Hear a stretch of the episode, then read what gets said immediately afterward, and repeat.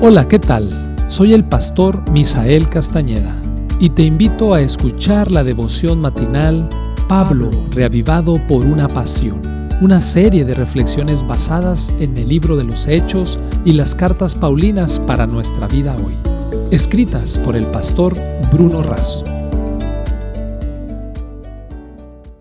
Hola, ¿qué tal? Te saludo con cariño y aprecio. El título del matinal para el día de hoy es Al pedido de Dios. La cita bíblica la encontramos en Hebreos 11, versículos 17 y 18. Por la fe Abraham, cuando fue probado, ofreció a Isaac, el que había recibido las promesas, ofrecía su unigénito, habiéndosele dicho, en Isaac te será llamada descendencia. Dios le pidió a la primera pareja que tuviera hijos y se multiplicaran.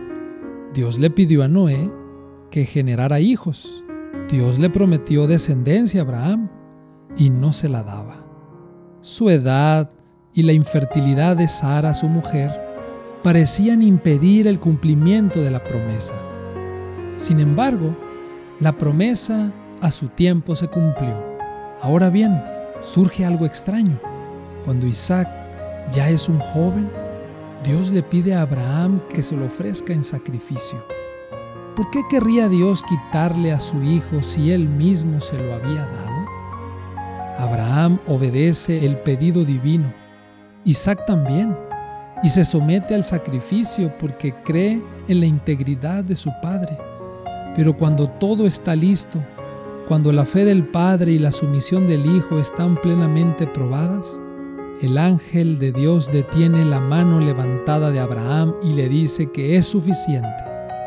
Ya reconozco que temes a Dios por cuanto no me rehusaste a tu hijo.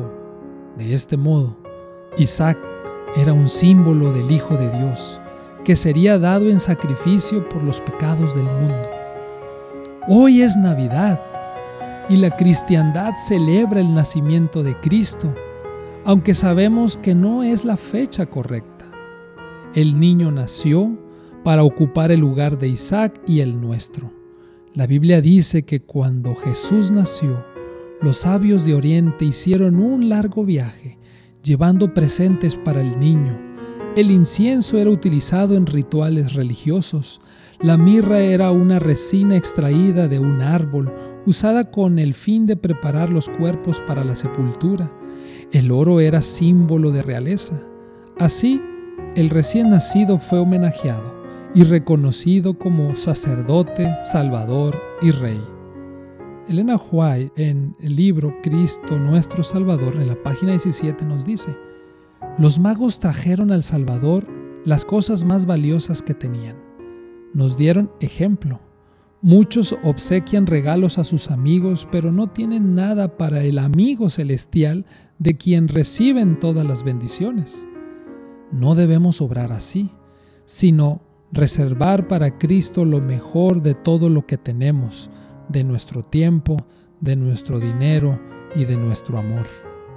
El cielo dio, el Padre dio, el Hijo dio, los sabios dieron Hoy te propongo una Navidad diferente, una que implique regalarte por entero a Jesús, reconociéndolo como sacerdote, como Salvador y como Rey, con el oro de tu fe y de tu amor, con el incienso de tus oraciones y con la mirra de tu testimonio.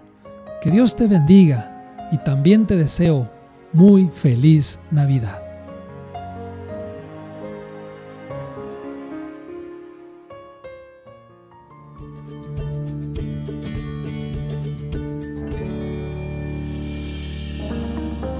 Esta fue una producción de la Iglesia Universitaria de Montemorelos en México. Te saluda el pastor Francisco Soto. Hasta la próxima.